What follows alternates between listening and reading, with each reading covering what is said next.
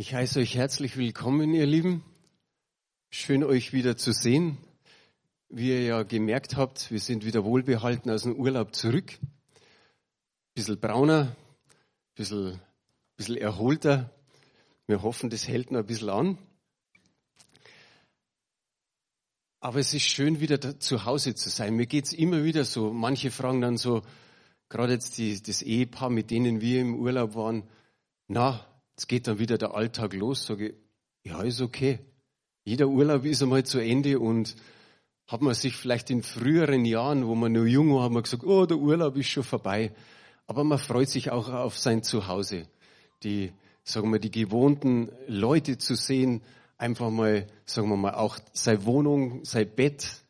Ich sage, mein Bett ist mir am liebsten. Und wahrscheinlich geht's euch ähnlich so. In fremden Betten ist immer schwieriger. Sagt man, oh, das Kissen hat nicht ganz so gepasst oder die Matratze. Aber es hat alles gepasst in dem Urlaub. Eigentlich war es richtig gut. Und ich begrüße auch euch, im, wenn ihr vom Bildschirm aus zuschaut.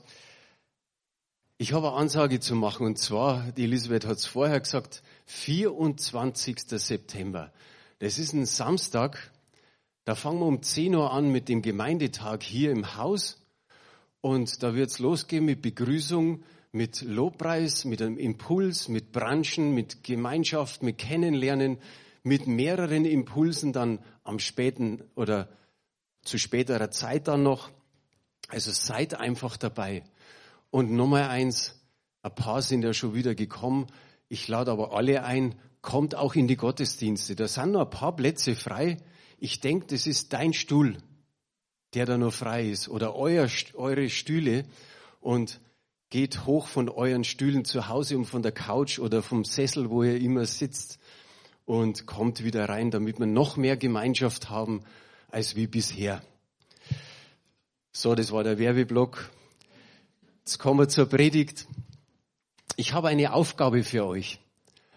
Und ich weiß, manche mögen das gar nicht so gern, wenn man Frage stellt oder wenn man eben sagt, das haben wir Aufgabe, dann sagt man, oh nein, mir hat eigentlich bloß zuhören, jetzt muss ich noch überlegen und noch irgendwas sagen.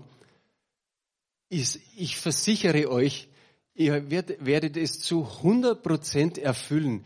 Ihr habt genau das richtige Wort. Es geht nur um ein einziges Wort. Und wir blenden einmal den Satz einfach ein. Blessing sei so gut und blende den ersten Satz da ein. Und du sollst den, den Satz einfach ergänzen. Ich möchte nicht verlieren, sondern was wollt ihr? Und nochmal. Jawohl. Äh, eigentlich hättest du den Satz, der vorher dran gekommen ist, einfach mal einblenden können, ja. Aber ich habe es ja gesagt.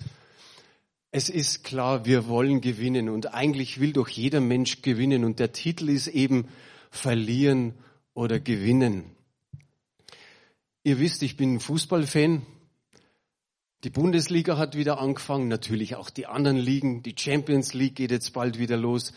Im November haben wir Weltmeisterschaft. Und im Endeffekt ist es da, jeder will gewinnen. Keiner will irgendwie verlieren. Ich weiß nicht, welche Sportart du liebst. Vielleicht gibt's da andere Ballsportart oder vielleicht auch Leichtathletik.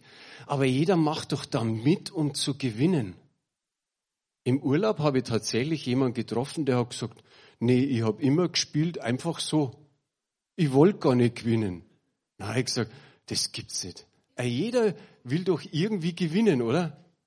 Und er hat gesagt, nein, ich habe einfach bloß so gespielt. Gewinnen wollte ich nicht, nicht unbedingt.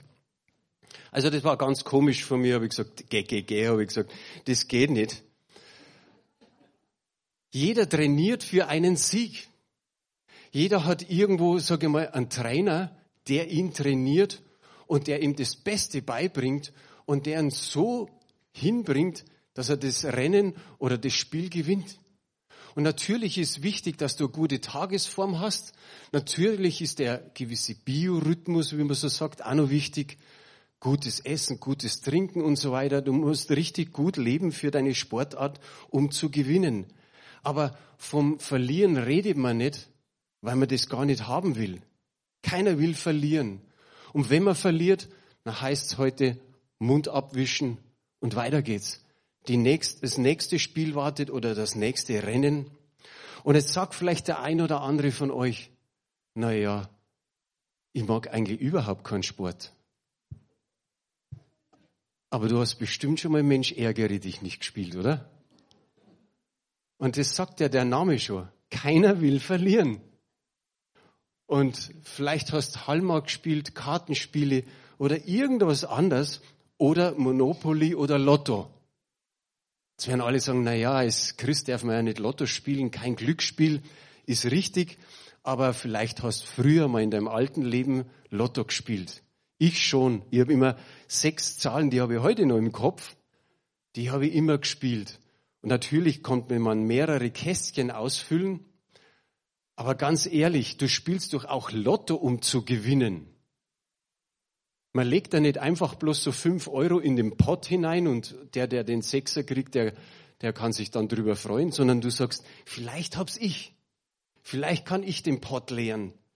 Und mancher hat dann so Pläne, dass er sagt, er gibt 90 Prozent fürs Reich Gottes und er behält nur 10 Prozent für sich, habe ich auch schon gehört. Niemand möchte verlieren und es gibt noch jemand, der nicht verlieren will. Gott. Gott möchte nicht verlieren. Aber bei ihm geht es nicht um ein, um ein Spiel, um Geld oder irgendeinen Wettbewerb, sondern bei ihm geht es um Menschen. Er möchte keinen einzigen Menschen verlieren. Und darum haben wir die Bibelstelle, die, die man immer wieder bringen kann. Johannes 3, Vers 16. Denn so hat Gott die Welt geliebt, dass es einen einzigen Sohn gab, damit jeder, der an ihn glaubt, nicht verloren geht, sondern ewiges Leben hat. Gott möchte nicht verlieren. Und so wie es hier steht, er will, dass niemand, dass nicht jemand verloren geht. So wichtig ist es ihm. Und wenn er Menschen gewonnen hat, dann können wir einfach sagen, so wie wir, wir haben ewiges Leben gewonnen. Gott möchte keinen einzigen Menschen verlieren, weil es heißt, entweder kommt er in der Ewigkeit zu ihm oder in die ewige Verdammnis. Der größte Sieg ist den, den Jesus am Kreuz von Golgatha verbracht hat. In seiner Auferstehung, er ist zur Rechten des Vaters und das ist der Sieg, den wir immer bejubeln dürfen. Vorher haben wir so gesungen, dass wir jubeln können. Und wie schön ist es, einfach mal mit Jubel auszudrücken, wir sind Sieger. Wir sind mit Gott Sieger, denn mit Gott werden wir Sieger sein, heißt es in einem Lied. Viel mehr wert als so ein Pokal oder so, so eine Weltmeisterschaft. Und der Jorginho, der die Gemeinde, die CBG mitgegründet hat oder ja, mitgegründet hat, der ist Weltmeister geworden. 1994 ist er mit Brasilien Weltmeister in, den, in Amerika geworden. Und er ist hier, weil er bei Bayern gespielt hat, interviewt worden im Fernsehen. Und da haben sie ihm natürlich viele Fragen, da ging es gerade um Ostern, haben sie ihm einige Fragen gestellt und er hat gesagt, ja, ja, wir spielen natürlich auch mit den Kindern Eier suchen und so weiter. Aber er hat gesagt, und das ist in Matthäus 16, Vers 24 bis 26 fast sprichwörtlich drin, was er gesagt hat. Da heißt es, danach sagte Jesus zu seinen Jüngern, wer zu mir gehört oder wer zu mir gehören will, darf nicht mehr sich selbst in den Mittelpunkt stellen, sondern muss sein Kreuz auf sich nehmen und mir nachfolgen. Denn wer sich an sein Leben klammert, der wird es verlieren. Wer aber sein Leben für mich aufgibt, der wird es für immer gewinnen. Was hat ein Mensch denn davon, wenn ihm die ganze Welt zufällt, er selbst dabei aber seiner Seele, seine Seele verliert? Er kann sie ja nicht wieder zurückkaufen. Und das hat der Schoschino damals diesem Reporter gesagt. Was hülfe es dem Menschen, so wie der Luther ausdrückt, was hülfe es dem Menschen, wenn ich die ganze Welt gewinne, also die Weltmeisterschaft, und nehme Schaden an meiner Seele. Verlieren heißt ja, da ist was weg. Da ist nämlich die Hoffnung auf einen Sieg weg. Ein anderer hat den Pokal gewonnen und ganz klar ist für uns, es können nicht mehrere Mannschaften oder mehrere Leute beim Rennen gleichzeitig gewinnen. Soweit mal zu dem Satz, ich möchte nicht verlieren, sondern gewinnen. Aber es gibt nicht nur dieses Gegenteil vom Verlieren, das Gewinnen ist, sondern es gibt noch ein Gegenteil vom Verlieren. Finden. Das Gegenteil vom Verlieren ist auch finden. Wer hat schon mal einen Schlüssel verloren? Wahrscheinlich fast alle. Wenn man einen Schlüssel verliert, dann dreht man zuerst daheim die ganze Wohnung um und schaut, ob man findet. Vielleicht dreht man noch die Wohnung zwei oder dreimal um. Dann überlegt man, wo war man überall? Im Auto, im, im Geschäft, da bei Freunden oder irgendwo in einem Laden. Und man ist froh, wenn man wieder findet. Finden, was verloren ist. Und Gott möchte auch finden. Er möchte die Menschen finden, damit keiner verloren geht. Ähnlich wie bei dem anderen. Und damit, damit das geschieht, hat Jesus seinen Sohn gesandt in die Welt hinein. Und er hat Menschen gesucht und gefunden. Und er hat nicht nur bei Reichen gesucht, sondern er ist in alle Schichten hineingegangen, um Menschen zu finden. Denkt nur an den Zachäus, an den Zöllner, der Bartimäus, der Blinde oder die Samariterin, die so viele Männer hatte. Und ich glaube, in ihrem Herzen war da einfach so ein Ruf, schasenlos. Schasenlos, um irgendwie wieder zu Gott zu kommen. Und ich glaube, auch der verlorene Sohn hat sich gedacht, schasenlos. Lukas 15, Vers 24 sagt, denn dieser mein Sohn war tot und ist wieder lebendig geworden, war verloren und ist gefunden worden. Und sie fingen an, fröhlich zu sein. Wir wissen, wenn sich ein Mensch bekehrt, dann ist Jubel im Himmel bei den Engeln, aber auch Jubel auf Erden, so wie es hier in dieser Geschichte dargestellt ist. Und das will Jesus heute noch tun. Menschen finden. Und ganz ehrlich, das wissen wir auch, wir sind seine verlängerten Füße, wir sind seine verlängerten Arme und Hände und wir sind sein Mund. Wir sind Botschafter an Christi Stadt. Der Heilige Geist wird uns immer und immer wieder helfen, wenn wir Menschen zu Jesus führen dürfen. Du denkst vielleicht im ersten Moment, du bist auf der Verliererseite, aber die gute Nachricht ist, du kannst wechseln. Das ist das Wunderbare, man kann wechseln, indem dass man bekennt, ich bin Sünder, Jesus, du hast meine Schuld vergeben, ich will ein Leben mit dir gehen. Ich will auf die Siegerseite wechseln und Jesus ist der Sieger. Amen. Jawohl. Wer es noch nicht getan hat, bitte Jesus einfach in dein Leben zu kommen. Vielleicht sitzt du am Bildschirm und sagst, wie geht's? Komm zu uns, wir begleiten dich dabei. Er hat den Tod besiegt, er ist auferstanden und er lebt und wir wissen, er lebt in alle Ewigkeit und wir dürfen die Ewigkeit mit ihm verbringen. Wir haben Anteil an seinem Sieg. Ist es so? Halleluja. Durch seinen Sieg haben wir das ewige Leben gewonnen. Jetzt haben wir eine neue Bibelstelle, Psalm 126, die Verse 5 und 6. Die mit Tränen säen, werden mit Jubel ernten. Er geht weinend hin und trägt den Samen zum Säen. Er kommt heim mit Jubel und trägt Garben. Das erste, was ich unterstrichen habe, geht weinend heim. Das schaut aus wie eine Niederlage. Aber wenn man das andere liest, er kommt heim mit Jubel. Das ist der Sieg. Und das ist das Wunderbare, dass Gott oft Niederlagen in Siege verwandelt. Darum habe ich gesagt, sind wir auf der Siegerseite. Das ist die Elberfelder Übersetzung und da steht, er kommt heim mit Jubel. Bei der Luther und bei anderen Übersetzungen steht einfach nur, er kommt heim mit Freude. Ich finde Jubel viel, viel besser und die Elberfelder ist er näher am Urtext dran, denn Jubel ist ein Ausdruck der Freude. Man kann sich freuen und ich kenne viele Leute, die freuen sich innerlich und man merkt's nicht. Da ist so ein, da verzieht man vielleicht noch ein bisschen die, den Mundwinkel, aber mehr merkst du nicht. Aber manchmal muss die Freude raus mit einem Jubel, mit einem Jauchzen. Haben wir vorher eben bei einem Lied gemacht. Nicht nur an dieser Stelle sind Tränen ein Bestandteil unseres geistlichen Lebens. Wenn Menschen tiefe Erfahrungen mit Gott machen, dann sind Tränen oft die Begleiter gewesen. Wir schauen uns ein paar Glaubenshelden an. Ihr wisst auch, dass die Glaubenshelden viel Leid und Zerbrochenheit erleben mussten. Es ist nicht so, dass die auf Wolke 7 geschwebt sind, sondern da war immer wieder Leid, Zerbrochenheit, Not, so große Schwierigkeiten. Mir fällt der Paulus ein, der im Korintherbrief dann sagt, wir haben eigentlich aufgegeben. Wir dachten, wir müssen sterben. Und so ist es vielen der Glaubenshelden gegangen. Der Hiob, er hat so viel Leid ertragen müssen, dass wir in, bei uns in unserer Zeit immer wieder sagen, oh, mir, mir ist fast gegangen wie im Hiob.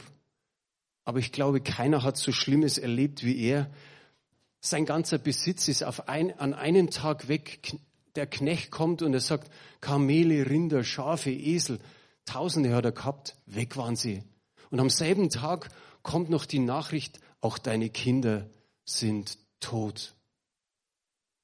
Wer hat so eine Nachricht schon mal bekommen? Wahrscheinlich keiner von uns. Und es ist interessant, wie er damit umgeht. Er sagt einfach, der Herr hat's gegeben, der Herr hat's genommen, gepriesen sei der Name des Herrn. Ich kann mir nicht vorstellen, so zu reagieren. Man sagt, die Kinder sind auf einen Fleck weg, sind gestorben. Und dann kommt es noch schlimmer, dass er die Geschwüre hat vom, von den Füßen bis rauf zum Kopf. Und die Frau sagt, das habe ich letztes Mal schon erwähnt, sag Gott ab und stirb. Und ich sage es auch heute nochmal, dann brauchst du keine Ehefrau. Wenn du so eine Ehefrau hast, ist besser, du bleibst Single. Aber er, er antwortet auch wieder ganz anders. Haben wir Gutes von Gott empfangen und sollen das Böse nicht annehmen? Auch den Satz wird wahrscheinlich keiner von uns jemals gesagt haben, sowas anzunehmen.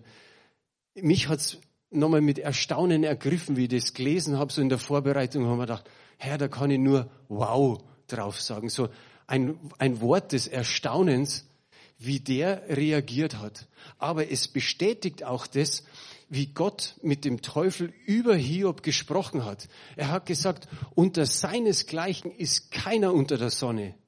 Du wirst keinen finden wie den Hiob, der so fromm und so rechtschaffen ist. Und dann haben ihm noch die Freunde gewaltig zugesetzt. Die haben ihn nur verspottet und verhöhnt. In Hiob 16, Vers 20 heißt es, meine Freunde verspotten mich, unter Tränen blickt mein Auge zu Gott. Haben wir auch eine Folie. Auch das kann uns heute noch passieren. Das kann uns heute passieren, dass uns andere verspotten, die aus der Familie, vielleicht sogar Glaubensgeschwister, die irgendwie was nicht gut finden an dir und, und verhöhnen dich und reden irgendwie blöd daher. Aber die Sache ist auch, manche können uns enttäuschen, aber ganz ehrlich, auch wir enttäuschen andere. Und ich möchte die Gelegenheit einfach hier nutzen und sagen, wenn ich irgendjemand hier im Raum enttäuscht habe oder wer da zuschaut, bitte euch einfach um Vergebung. Du hast dir vielleicht gedacht, der Franz müsste doch, der könnte doch, der sollte doch. Und ich war nicht so, wie du denkst. Auch ich bin ein Mensch, auch ich mache Fehler. Und ich sage jetzt einfach mal so pauschal, es tut mir leid. Vergib mir.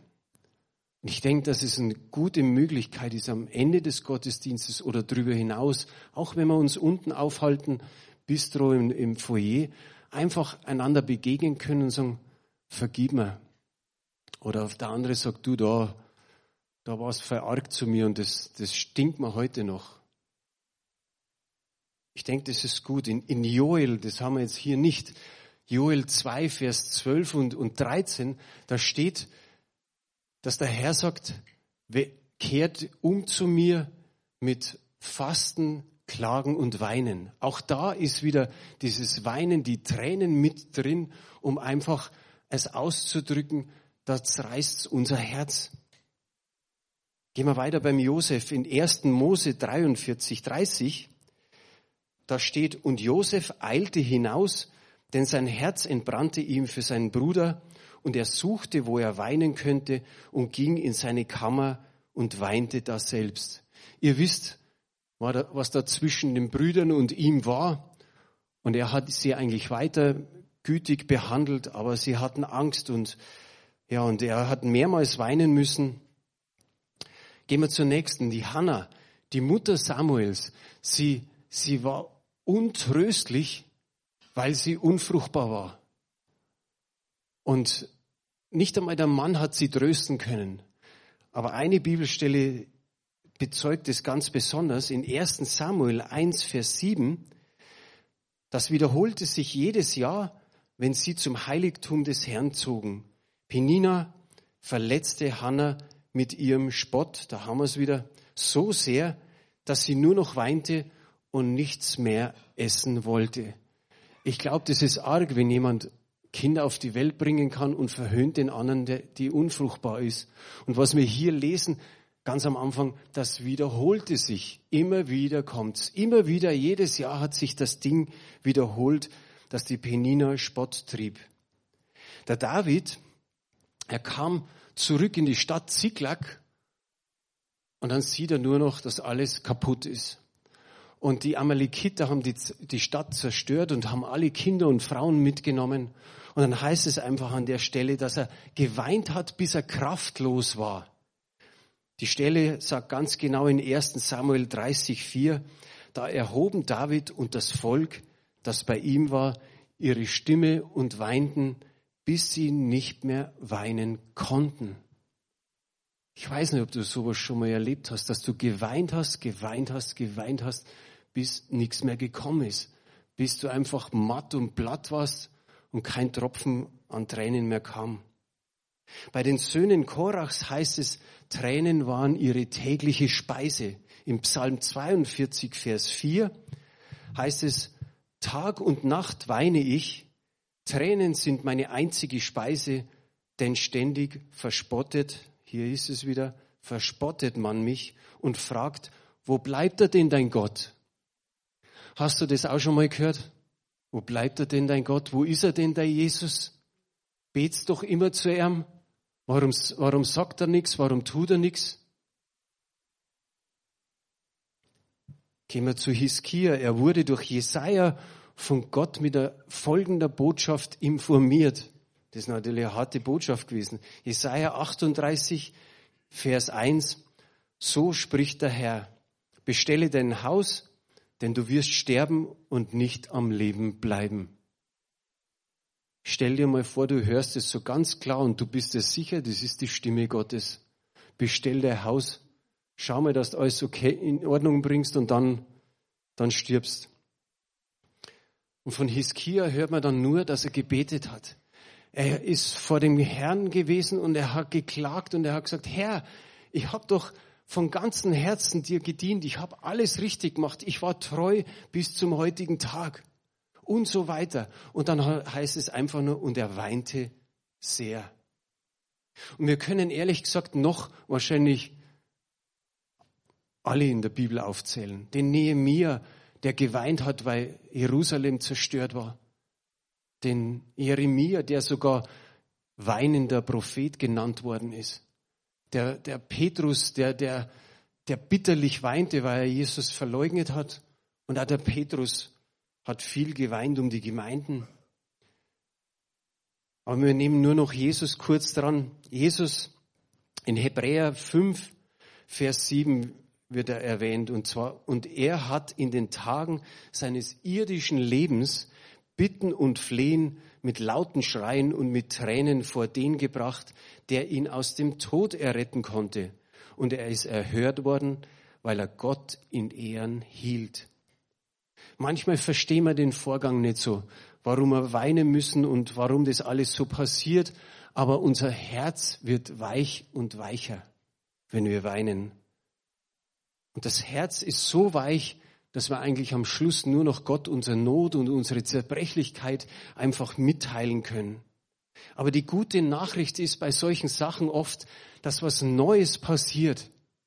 Wir sind völlig erschüttert, wir sind platt am Boden, aber es kann was Neues passieren. Gott ist in Kontrolle, er, er hat Mittel und Wege, die immer wieder erstaunlich sind. Und ich glaube, deswegen hat Jesus ausgerufen in Matthäus 5, Vers 4, selig sind, die da Leid tragen, denn sie sollen getröstet werden. Hat Jesus dich schon mal getröstet? Ich glaube schon, oder? Er hat die, den Heiligen Geist, den Tröster zu uns gesandt. Einer der vielen Namen für den Heiligen Geist, der uns tröstet in aller, in allen Bedrängnissen und Trübsalen. Gott hat die, die Tränen gesehen von all den Leuten, die ich jetzt aufgezählt habe. Und er hat was Besonderes gemacht. Er hat, er hat Neues einfach entstehen lassen. Und das schauen wir uns jetzt stichpunktartig an. Der Hiob, wir wissen es, er hat auch Neues bekommen. Doppelt so viel Tiere, wie er vorher gehabt hat. Er hat wieder Kinder bekommen. Er ist versöhnt gewesen mit den Freunden und mit seiner Familie und es wurde groß gefeiert. Der Josef, nicht nur Vergebung hat stattgefunden, sondern auch Versöhnung. Seine Brüder haben es irgendwann einmal kapiert, dass er ihnen vergeben hat. Die Hannah, sie hat nicht irgendein Kind auf die Welt gebracht, sondern den Samuel, von dem viel geschrieben ist in der Bibel. Und sie hat danach auch noch Kinder auf die Welt gebracht. Der David, der hat sich im, im Herrn gestärkt als erstes und dann hat ihm der Herr die Weisung gegeben, verfolge die Amalekiter. Und dann hat er die überwältigt und er hat alles wieder zurückgebracht. Alle äh, Frauen, alle Kinder. Und dann schauen wir noch auf die Söhne Korachs. Das ist interessant. Die, die haben zu ihrer eigenen Seele gesprochen, zu ihrem Herzen, zu ihrem Ich. Die haben nicht Gott für irgendwas verantwortlich gemacht, sondern im Psalm 42, Vers 12 steht, warum nur bin ich so traurig? warum ist mein Herz so schwer? Er hat selber sich gefragt, warum bin ich so traurig? Er hat nicht wie mancher von uns vielleicht oder wie viele, die nicht Jesus nachfolgen, gesagt, warum hat Gott es zugelassen? Warum hat er nicht eingriffen? Sondern er hat gesagt, warum bin ich so traurig? Und das nächste war, warum ist mein Herz so schwer? Und dann kommt was eine totale Einsicht, eine Erkenntnis, auf Gott will ich hoffen. Hoffst du auch auf Gott? Ich habe eine richtig gute Predigt vor kurzem von Bill Johnson über Hoffnung gehört. Aber er sagt, ich will auf Gott hoffen, denn ich weiß, jetzt kommt was, er, er weiß schon was. Er ist sich hundertprozentig sicher und was weiß er? Ich, ich werde ihm wieder danken. Er weiß, dass da schon öfter mal was passiert ist und dass er ihm damals schon gedankt hat. Und jetzt ist er wieder in einer schwierigen Situation, aber er sagt, ich weiß, ich werde ihm wieder danken. Wie schön ist es. Er ist mein Gott, er wird mir beistehen. All das hat er schon mal erle erlebt, wie wir. Und wir können immer wieder sagen, er wird mir wieder beistehen. Er wird einen Weg für mich haben. Er wird vielleicht einen anderen Weg haben, den, den wir nicht wissen, aber er wird mir beistehen und er wird mich führen. Ist er dir auch beigestanden? Wird er dir weiter beistehen? Amen, oder? Und dann kommen wir zu Hiskia. In Jesaja 38, Vers 5 heißt dann, geh hin und sage zu Hiskia, so spricht der Herr, der Gott deines Vaters David. Ich habe dein Gebet gehört, ich habe deine Tränen gesehen, siehe, ich will zu deinen Tagen 15 Jahre hinzufügen. Ich habe da in der Vorbereitung so an unsere älteren Geschwister gedacht, die haben mir da, Mensch, wie schön ist es dann, wenn man so eine Antwort kriegt und der Herr sagt, 15 Jahre kriegst du noch. Da, da, da geht doch noch was in, in den nächsten 15 Jahren, oder? Wie, wie sagen die Jungen über, da kann man noch mal was rocken. Und jetzt komme ich zum Schluss. Vielleicht magst du die Augen zu, sind einfach bloß ein paar Sätze. Egal was der Grund unserer Tränen war und egal was der Grund unserer Tränen in unserem Leben ist, Gott sieht jede Träne. Er sieht sie. Und wie wir vorher gerade gehört haben, er ist mit dabei. Er schafft einen neuen Weg, aber er ist mit dabei und sieht jede Träne. Und egal, was der Grund für die Tränen in unserem Leben ist, Sie werden für uns zu einer Tür, die in ein tieferes und geistlicheres Leben in der Nähe und in der Gegenwart Gottes führt. Immer wieder merken wir, dass wir fast wie am Ende sind. Aber wie ich gerade gesagt habe, das führt so in die Nähe, so in die Gegenwart Gottes, dass auf einmal eine Tür offen ist und wir uns freuen und sagen, wow, es geht wieder weiter. Danke, Herr, es geht wieder ein Stück weit weiter. Und ich schließe mit, mit Johannes, der sagt, ich sah einen neuen Himmel und eine neue Erde. Und er sah, dass das alte, die alte Erde und die, der alte Himmel und das alte Meer weg waren. Und dann heißt es in Offenbarung 21 ab Vers 3, hier wird Gott mitten unter den Menschen sein. Er wird bei ihnen wohnen und sie werden sein Volk sein. Ja, von nun an wird Gott selbst in ihrer Mitte leben. Er wird ihnen alle Tränen abwischen. Ich habe mir das so bildlich vorgestellt. Ich habe mir gedacht, der Herr muss ein, ein Taschentuch haben wie so ein großes äh, Zeltdach.